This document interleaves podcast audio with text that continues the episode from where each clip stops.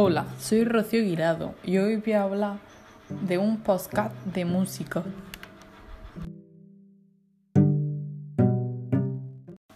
Hay cantantes que han sacado canciones sobre el coronavirus, como Joe Flagel, que se llama El coronavirus.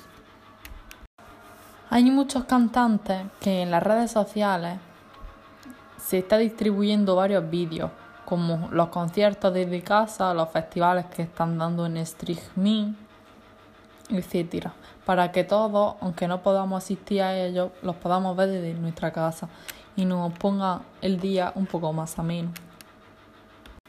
El coronavirus está provocando un silencio terremoto en el mundo del arte. La magnitud dependerá del tiempo que dure la crisis, pero es seguro que el seísmo dejará graves daños en lo material ya que empieza a notarse, al tiempo que conducirá y explorará la creación contemporánea. De momento se cierran todos los museos de los países. Como era también de esperar, los famosos siguen sorprendiéndonos con sus reacciones frente a la situación tan extrema como la que estamos viviendo.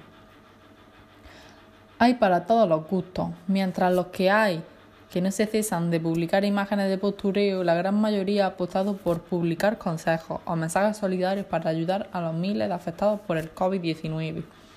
Por suerte también existe unos pocos que arriman el hombro para apoyar campañas y realizar donaciones para ayudar a combatir el maldito coronavirus. Entre ellos destaca Justin Bieber, que es el músico canadiense que publicó hace unos días un vídeo a través de la Fundación Beijing Champion Children, donde realizó una donación de 2.000 euros y aprovechó para enviar un mensaje de apoyo que está en YouTube, el vídeo.